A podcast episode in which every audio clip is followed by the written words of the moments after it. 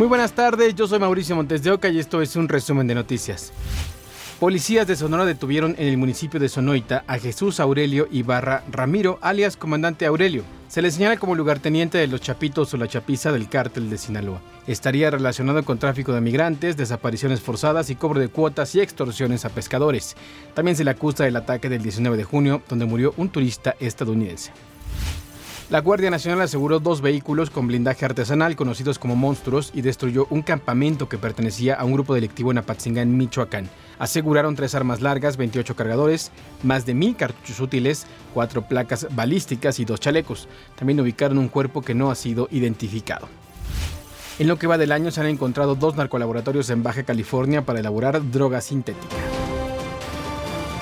A tan solo 40 minutos en vehículo de doble tracción, al sur de la carretera libre La Rumorosa Tecate, en el ejido José María Pino Suárez, hasta hace poco, operaba un laboratorio donde producían metanfetamina. Este lugar contaba con todos los accesorios necesarios para la elaboración de la droga sintética. Aquí lo que se localizó fueron este, precursores, se localiza también lo que es este, algunas herramientas y se localizan también algunas eh, sustancias que suponemos las utilizaban para la elaboración de algún tipo de droga este, en este espacio. El aroma de los químicos es muy fuerte, prácticamente insoportable. A simple vista, ya en el lugar se aprecian tambos y mangueras, así como contenedores con algunos de los productos que utilizaban para su procesamiento. Cerca de ahí, hay un pozo cubierto con una lona, se llama ojo de agua y sirve para acumular precisamente agua producto de brisas de la zona y poderla utilizar en la fabricación de este veneno que comercializan después en la calle. Yo creo que buscan el hecho de mantenerse alejados de la zona urbana, ¿no? El, ser lo menos este, notorios,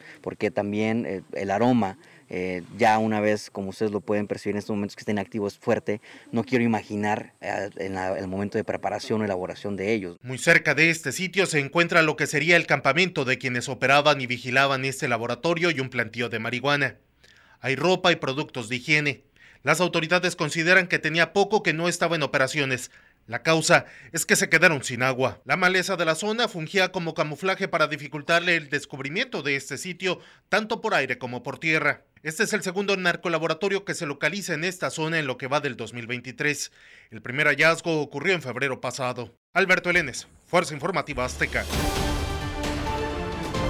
Un juez federal dictó auto de formal prisión a ocho militares que estarían implicados en la desaparición de los 43 jóvenes de la Escuela Normal Rural Isidro Burgos de Ayotzinapa el 26 de septiembre de 2014.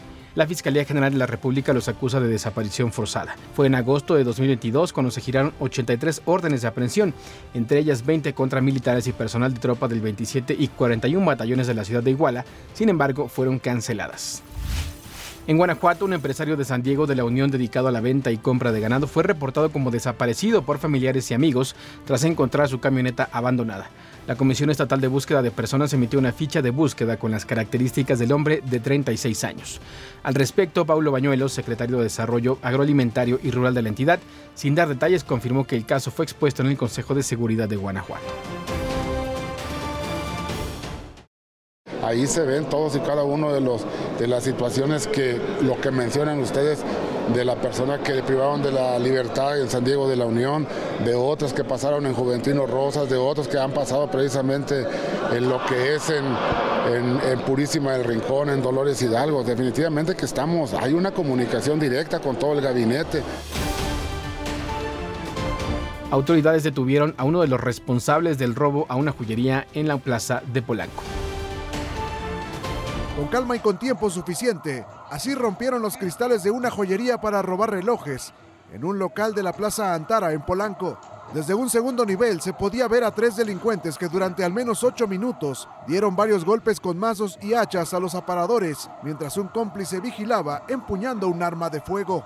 En los videos se observa a dos sujetos meter parte del botín y aunque las autoridades dicen que pudieron ser 15 relojes los sustraídos, Nadie lo ha confirmado, pues pudieran ser hasta menos. Entró un grupo de cuatro personas a las 7 de la noche con mazos a romper los cristales de la joyería Berger y a extraer 15 relojes, más o menos. Mientras tanto, el personal de seguridad se replegó de la escena del crimen y la policía tardó en llegar. La operación duró alrededor de 8 minutos, de 8 a 10 minutos. El reporte lo recibió la Secretaría de Seguridad Ciudadana a las 7.20. Y cuando ya habían escapado con el botín, llegaron las primeras patrullas. Oye, traían mazos. Machetes. ¿Machetes? Como machetes y martillos. ¿Cuántos serían, eh? Como cuatro o cinco más. Cuatro o cinco. La Secretaría de Seguridad Ciudadana informó que no hubo detonaciones de arma de fuego, aunque algunos testigos dicen lo contrario.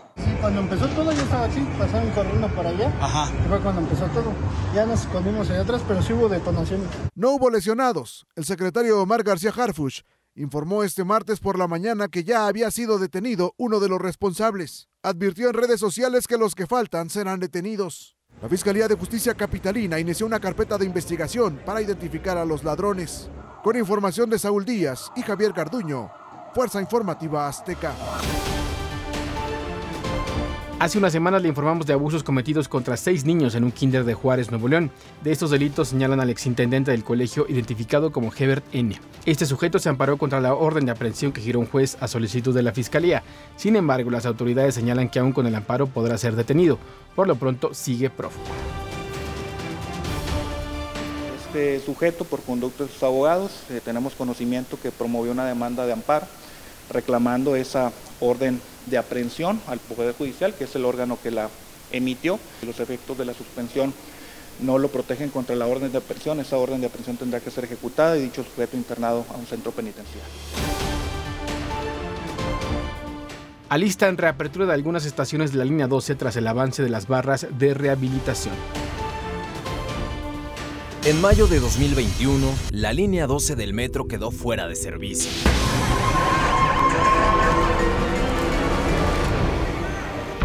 Desde entonces, Lourdes viaja en camiones de la RTP y Heriberto toma tres peceros para llegar a su trabajo.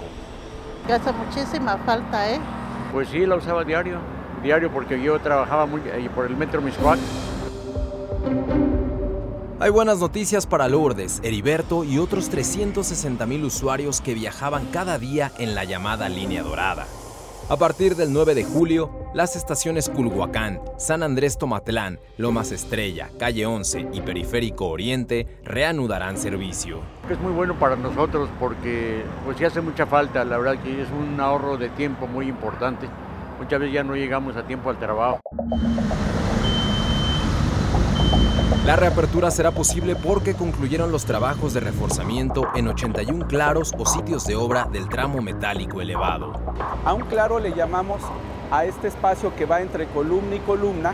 Esto es lo que le llamamos nosotros un claro, aunque propiamente dicho es un puente. Bernardo Gómez, integrante del Comité Técnico Asesor de Línea 12, comparte que ahora mismo se realizan pruebas con trenes para verificar el peso que pueden soportar las columnas. Cada tren pesa 340 toneladas. A ellos se le agregan 160 toneladas de galones con agua, que emulan el peso de los usuarios. Esas 160 toneladas las estamos dando con bidones de agua, que sumando esa carga al peso de cada tren, estamos hablando del orden de 400 toneladas por tren. Poniendo los dos trenes en paralelo, estamos aplicando en este momento 800 toneladas en las vías. Los reforzamientos que usted observa en cada extremo de las columnas son puntales para las traves. En total, son 260 claros a lo largo de 6.7 kilómetros que comprende el tramo metálico elevado. Estamos haciendo pruebas de carga para verificar que la estructura reforzada pues tenga la capacidad necesaria para darle la seguridad a las personas eh, que ocupen la línea, ¿no? Justo eso piden los usuarios, un sistema de transporte público eficiente y seguro. Lo principal, que quede bien. Eso, aunque nos tarde otro poquito, pero que estemos seguros de que va a estar bien. Aunque fuera más tiempo, siempre y cuando fuera para seguridad de todos los usuarios. Para estos trabajos se trazaron 3.500 planos de ingeniería, se fabricaron 53.000 piezas y más de 15.700 toneladas de acero se emplearán en los 260 claros de obra. Para ADN 40, Edgar Andrade en las imágenes, Óscar Hernández Bonilla, Fuerza Informativa Azteca. Hasta aquí las noticias al momento en este podcast informativo de ADN 40. Yo soy Mauricio Montes de Oca y nos escuchamos en ADN 40 Radio.